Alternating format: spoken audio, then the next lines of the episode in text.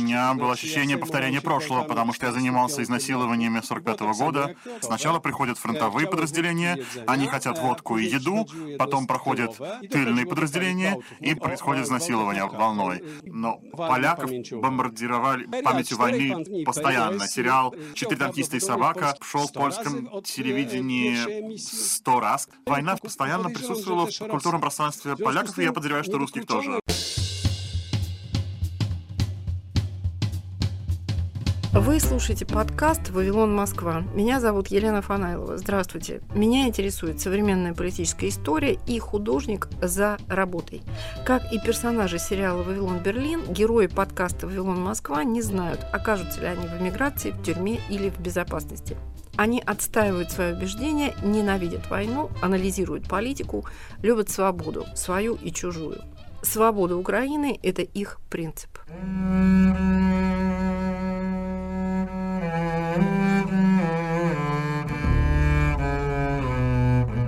Историк перед лицом катастрофы. Конференция памяти легендарного руководителя мемориала Арсения Рогинского, историка, диссидента и политзаключенного. Благодарим польское и российское отделение мемориала и Центр карты за предоставленные материалы. Часть третья. Женский и гендерный опыт насилия во время вторжения России в Украину. Военные изнасилования. Нашей главной спикеркой будет украинская исследовательница Холокоста Марта Гавришка, историк, которая сегодня работает в Швейцарии. Коллеги помогли ей с ребенком эвакуироваться вскоре после первых бомбежек Киева. Организация Объединенных Наций опубликовала такой отчет. 133 э, случая сексуализированного насилия. Среди них 85 — это мужчины. Мы привыкли думать, что гендерное насилие — это проблема в основном женщин и девушек. Но у нас очень много здесь мужчин, потому что сексуализированное насилие чаще всего а, происходит в местах несвободы. Тюрьмы — это места ограничения свободы. И украинских мужчин кастрируют, им гениталиям привязывают разные предметы, их насилуют, их принуждают к тому, чтобы смотреть, как насилуют других, в том числе, как насилуют их детей, их жен. Но а, сегодня я больше расскажу о женщинах и детях. Статистика, которой мы владеем, цифры, сколько таких жертв, и эти цифры очень поверхностные. Это лишь официальные данные Генерального прокурора города Украины 155 э, случаев, и где больше всего таких случаев. Киевская область, которая была оккупирована только месяц, и Херсонская область, э, которая была оккупирована дольше всего.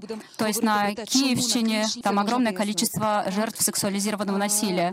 Э, но мы понимаем, что из-за чувства стыда, из-за чувства вины большое количество жертв молчат. Молчат и те, кто находится на освобожденных территориях, потому что они боятся, что российские российские солдаты могут вновь вернуться, и тогда они накажут тех женщин и мужчин, которые рассказали о том, что их изнасиловали. Молчат также те, которые находятся на оккупированных территориях. Они не могут прийти в поликлинику и сказать, что их изнасиловали, потому что они боятся, что будут наказаны оккупационными властями. По сегодняшним данным мы знаем, что насилуют красивых девушек. Это такой миф, который существовал, и когда мы говорили о Холокосте, что насилуют красивых. Но мы знаем, что в Украине самая старшая жертве 82 года. Самая э, младшая жертва — это четырехлетняя девочка, изнасилованные мальчики, изнасилованные мужчины, беременные женщины насилуют не только гражданских женщин, но подвергаются также женщины, которые служат в армии. Э, потом мы узнали от этих женщин, что их э, побрили на лосо и принудили к тому, чтобы они приседали перед российскими солдатами, российскими мужчинами. Это были пытки. Э, случаи сексуализированного насилия зафиксированы на всех территориях оккупированных России. Там, где происходит насилие, это частный жилой сектор — это шелтер, где прячутся люди от российских бомб и ракет. Проходные пункты КПП, где проверяют э, документы, это фильтрационные лагеря, э, места ограничения свободы. Какие э, основные формы сексуализированного насилия? Это угроза насилия, это принудительное бритье, это засовывание в тело различных объектов, это кастрация, повреждение половых органов. Если мы говорим о последствиях такого рода войны, то они очень э, трагичны. Историк Марта Гавришка продолжает рассказ о своей работе. В своей книге, которую я пытаюсь продолжать писать, несмотря ни на что, несмотря на все эти переживания, которые связаны с войной, я обращаю внимание на то, как э, эти женщины, которые пережили Холокост, как они э, рассказывали спустя 50, 60, 70 лет о своей травме. Они говорили о своей травме так, как будто это все произошло вчера. Настолько память о травме жива. Один из самых больших эффектов, э, неочевидных, очень большое количество жертв были убиты. Во времена Холокоста эсэсманы, они объясняли это расовыми законами касательно неарийских э, и арийских женщин. Э, в случае российской войны против Украины вы здесь видите это тела женщин, каких нашли на окраине Киева. Их пытались сжечь. Это были женщины, которых пытали. И здесь вы видите цитату из свидетельств, которые дали мужчины, которых принудили загрузить этих изнасилованных э, женщин на грузовики и потом этот грузовик сжечь. В Буче эксгумировали тело девятилетней девочки со следами спермы в братской могиле. Часть женщин и часть девушек, которые были изнасилованы, убиты. Если мы говорим о последствиях сексуализированного насилия, это такой флешбэк. Женщины не могут забыть о том, что они пережили. Вся эта история снова и снова возвращается. Они пытаются осмыслить то, что произошло. И еще одно последствие сексуализированного насилия — это венерические заболевания и нежелательная беременность. И здесь я хочу сказать, что десятки тысяч женщин, украинских женщин, которые оказались в Польше, э, у них проблема с доступом к этому праву из-за польского законодательства, из-за того, что украинцы украинские государство не смогло на это повлиять. Тысячи украинских э, женщин, которые хотели избавиться от нежелательной беременности, фактически были лишены этого права. ПДР — это правозащитная организация в Польше, которая пытается этим женщинам обеспечить медикаментозный аборт а, или вывести их в страны Балтии, Германию, или думают над другими способами, как этим женщинам оказать помощь. Большое количество женщин боится говорить о том, что они э, пережили. Если женщинам обвиняют в том, что это возможно. Возможно, она сама спровоцировала это насилие. Может быть, ты пригласила их на кофе или на чай, может быть, ты вынесла их им воду. И украинская журналистка говорила с одной из изнасилованных женщин, и когда та рассказала ей, что она пережила,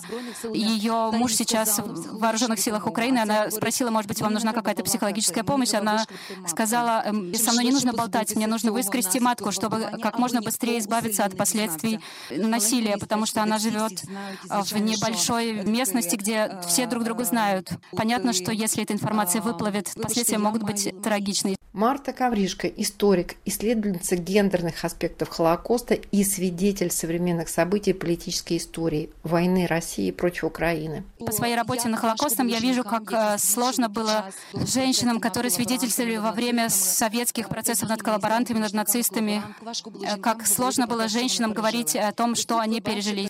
Этнический немец, мужчина, был одним из э, полицаев во время войны. Он изнасиловал Анну, еврейку, во время следствия. Она просила не рассказывать эту информацию ее мужу. Мы знаем по свидетельствам евреев, потому что если особенно речь идет о патриархальных, ортодоксальных э, семьях, то просто мужья бросали их. Мы понимаем, почему большое количество женщин просило следствие, просило НКВД не передавать эту информацию. И сейчас мы видим с вами э, очень похожую ситуацию. И еще одна проблема, которая стоит сейчас перед украинскими женщинами, жертвами сексуализированного насилия, это проблема недоверия. Их слова постоянно подвергают сомнению. Те женщины, с которыми я общаюсь, которые были подвергнуты насилию, у них нет ресурсов, чтобы бороться за справедливость. А суды по Руанде, суды по Югославии, суды по Чечне нам показали, что очень мало тех, кто действительно расплатится за свои сексуализированные преступления. Какие эффекты сексуализированного насилия? Здесь вы видите э, рисунок 11-летнего мальчика, которого изнасиловали на глазах у его матери. Ее свидетельство, она была в Польше, Как только я услышала эту историю, я сразу вспомнила погром в 41 году в Тернополе, когда немцы вместе с местными ворвались в еврейский дом и там насиловали и родителей, и детей. Мальчика изнасиловали на глазах матери. Один из солдат держал ее голову, чтобы быть уверенным, что она точно понимает и видит то, что происходит. Травма этой женщины была настолько велика, что когда она начала рассказывать об этом, она рассказывала, как будто бы это произошло с ее подругой. Это действовало как такой защитный механизм. Она рассказывала об этом так, как будто это происходило не с ней, а с ее подругой, с другой женщиной. И это она рассказывала тем людям, которые документировали эти преступления. И они только потом поняли, что жертвой была сама эта женщина. А теперь мы видим, что немало таких случаев, когда дети становятся свидетелями сексуализированного насилия над э, их матерями. Женщина, которая сейчас отвечает в Украине за расследование сексуализированных насилий, она рассказывала, что в Херсонской области одна из э, женщин была изнасилована на глазах 15-летнего сына, и э, этот сын пытался покончить жизнь самоубийством, когда в Мариуполе на глазах шестилетнего мальчика изнасиловали его маму. Мама в результате умерла, а мальчик замолчал, он перестал э, говорить и посидел. То есть последствия этих насильственных действий очень драматичны. Историк Марта Гавришко переходит к конкретике военных изнасилований. Вы знаете, в Украине боязнь сексуализированного насилия среди женщин огромная. И когда я слушаю, как журналистки, общественные активистки записывают, как женщинам избежать изнасилования, например, сделайте вид, что вы психически больны, имитируйте конвульсии и судороги, вызовите омерзение к себе. Когда слушаю это, мне напоминает это Холокост, Вторую э, мировую войну, когда еврейки, украинки и другие женщины пытались э, избежать изнасилования, используя такого рода стратегии. Почему мужчины насилуют? Наверное, не секрет, что изнасилование — это главная проблема мужчин. В основном насильниками являются мужчины, хотя жертвами являются как мужчины и женщины, то насильниками являются мужчины. Причина этого есть в том числе и геноцидальная речь. А, мы слышим, что украинок называли нацистскими шлюхами, их называли бандеровками, а, как, например, женщину в Херсоне. Она не во Львове, она не в Франковске, она не на Галичине, ее называли бандеровкой. только из-за того, что ее муж служит в ВСУ. А еще одна проблема — это сама по себе милитарная культура. Мы знаем, что российские войска, э, в нем нормальная дедовщина — это нормализация насилия. То есть насилие, в том числе и сексуализированное насилие, выступает как некоторая практика между самими мужчинами, чтобы установить свою власть и так далее. Мы видим токсичную маскулинность, представителем которым является сам Путин. И здесь я хочу обратить внимание на его rape joke. Нравится, не нравится терпимая красавица, где Украина изображена как женщина, а Россия изображена как мужчина. А, это очень гендерное повествование. Это так называемый rape joke, то есть это культура насилия. Гомофобия, которая сейчас э, цветет в России, где мы видим насилие над геями в Чечне, где мы видим э, нападение на ЛГБТ. Российские солдаты фактически карают лесбиянок и геев, э, насилуют их на территории Украины. Есть еще одна причина насилия — это желание обрести власть и наслаждаться этой властью. И один из э, пострадавших говорит, что они привязали ему к гениталиям электрошокер и наслаждались такими пытками. Они делали это только за тем, чтобы насладиться процессом его страданий. Почему мужчины э, делают это, особенно во времена войны, они высылают таким образом сигнал. Этот мужчина, которого идентифицировал Беллин Кэт, 29-летний мужчина, который до сих пор воюет, э, он кастрировал украинского солдата, затем убил его, тащил его тело. Все это видео было опубликовано в российских социальных сетях. Это видео было сигналом украинских силовиков «Сдавайтесь, иначе с вами произойдет то же самое». Люди в Украине сейчас переживают больше не за экономическую ситуацию, не э, переживают за то, что они будут есть. Они хотят расплатиться с убийцами их детей, насильниками их жен э, и мужей. И мы знаем, что вопросы сексуализированного насилия и справедливости не было. Нюрнбергский трибунал никого не осудил за сексуальное насилие. И Советский Союз не интересовался массовым изнасилованием Красной Армии. Мы теперь знаем, что насилием занималась каждая армия. Это было очень политический вопрос, и все молчали. И в Советском Союзе тоже пытались об этом молчать. И те суды, которые э, были, и, э, например, Григорий Андрусев в 1967 году, там были тысячи людей на этом процессе, его судили за и изнасилования 16 еврейских девочек. Сейчас у нас другая э, ситуация. Никто не интересовался этими вопросами. Сегодня э, Украину поддерживает большое количество международных организаций, в том числе в расследовании сексуализированного насилия. И у нас на сегодняшний момент уже официально 13 человек. Они были идентифицированы, они были обнаружены, которые совершили насилие. Первый процесс, э, все это идет уже сейчас, во время войны. Этих насильников, этих жестоких насильников мы хотим наказать уже прямо сейчас. Хотя э, суды проходят без их присутствия. Надеюсь, что все страны, которые пользуются правом универсальных прав, помогут Украине. Э, это не только вопрос Украины, э, это не только вопрос России, это вопрос, какими механизмами мы и дальше будем пользоваться, чтобы противодействовать сексуализированному насилию. Потому что, как показала война в Украине, огромное количество паттернов э, насилия, то, что мы видели во время Второй мировой войны, они дожили до наших времен. Мы вернемся после объявлений. Привет, меня зовут Марьяна Тарачешникова. А я Наталья Джампаладова. И мы делаем подкаст «Человек имеет право», где рассказываем, как идеи мыслителей и политиков прошлых лет влияют на сегодняшнюю жизнь. Как демократии превращаются в диктатуры, как диктаторы готовят почву для репрессий и как судят военных преступников. Слушайте новые эпизоды по вторникам в привычном агрегаторе подкастов.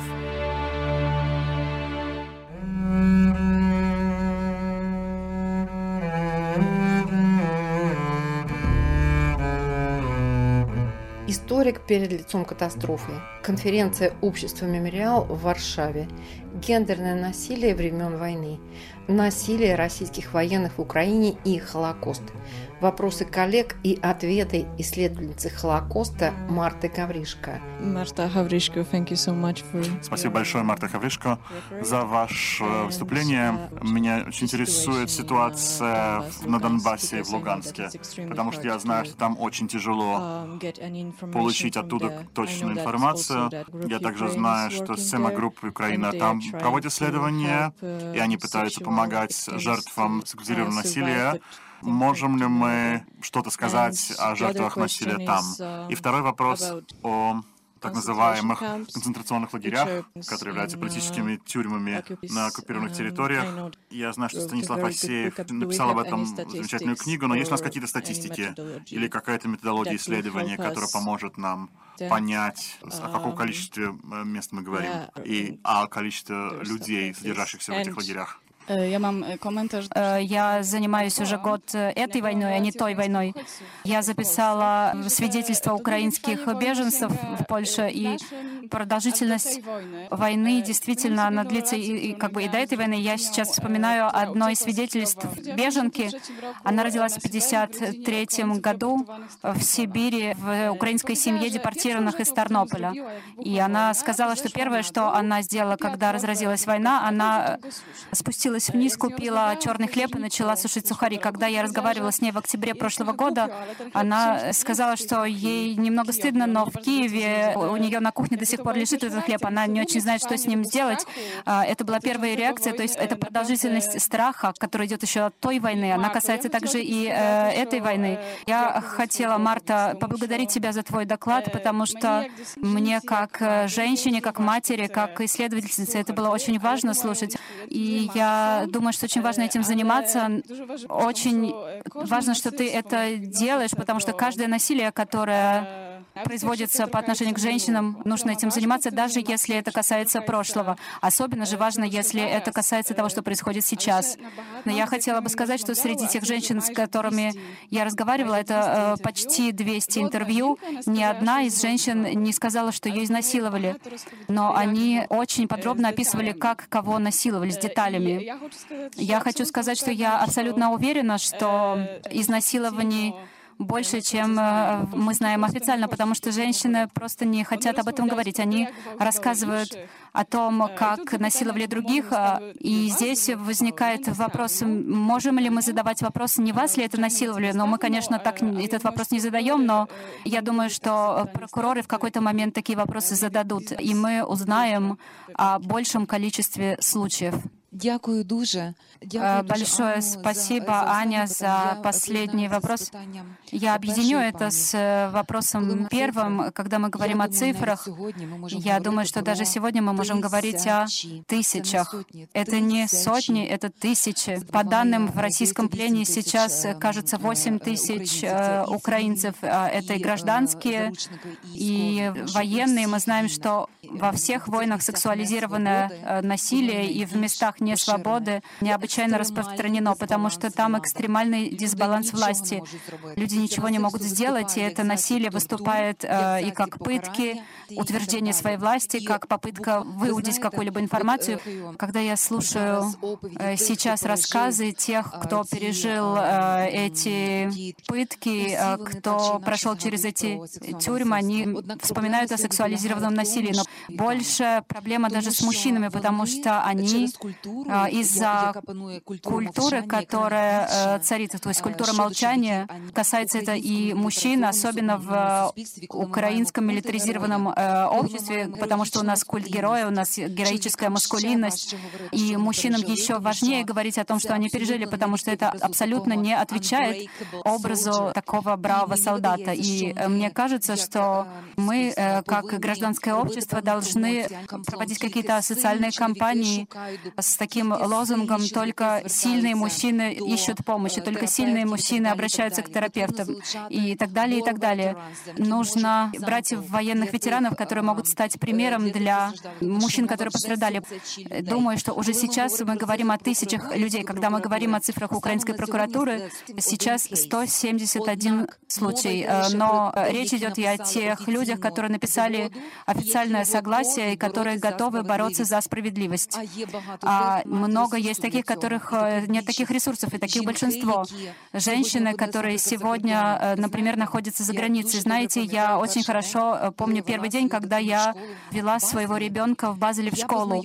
Я познакомилась э, с двумя женщинами из Мариуполя. И они э, простые женщины, у них была даже своя шкала. Э, они сказали, сначала пришли наши хлопцы, имея в виду так называемые ЛНР, ДНР, то есть эти пророссийские солдаты.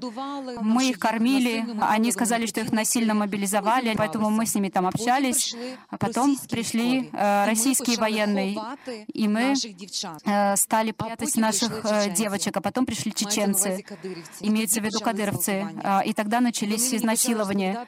И они начали рассказывать на трупы на улицах про этих изнасилованных девушек и так далее. А, эти свидетельства в Швейцарии никто не собирает. Я постоянно говорю на всех площадках Швейцарии, вы имеете возможности собирать эти свидетельства. У вас есть возможность э, передать потом эти свидетельства украинской стороне, немецкой стороне. Мы видим, что в Германии больше внимания прилагают к этому. У нас есть возможность работать с этими людьми во всех точках, где бы они ни находились. И это наша коллективная ответственность сегодня. Это и ответственность нас э, всех, э, как активистов, активисток, как людей, которые желают, чтобы этот мир был справедливым. Мы, э, те, кто изучает Холокост, говорим «never again», никогда больше. Но что это означает сегодня? Это означает «бери и делай». Это означает «иди и делай» во имя того, что произошло, и во имя тех, э, которые погибают сейчас, страдают сейчас. А, что э, касается вашего вопроса, сейчас э, очень большое количество организаций в Украине занимаются этим вопросом. Это Юрфэм и другие организации. А организация Александры Матвичук — это и Харьковская правозащитная группа, у которой наверняка тоже есть свидетельства сексуализированного насилия. Но вы понимаете, что Донбасс очень сложный, потому что там просто-напросто небезопасно. Такая чувствительная тематика не может быть обсуждаема по телефону. Как я говорю с изнасилованными женщинами, я еду к ним домой. Я строю взаимодоверие. Мы сейчас в безопасности. Это довольно интимный разговор. Очень важно разговаривать с такими женщинами. Очень важно, чтобы они э, снова поверили людям, э, чтобы они могли открыться. Это очень важно этим пострадавшим людям пояснить все процедуры, которые их ждут. И недавно ко мне обратилась изнасилование украинская женщина, но ее изнасиловал офицер украинской армии. И когда я ей пыталась э, объяснить, что ее ждет, я была готова ей помочь. Я была готова э, бороться за справедливость и сделать это дело публичным. Но вы понимаете, что в военном обществе, где культ э, героев, где вся эта милитаризация, это абсолютно невозможно.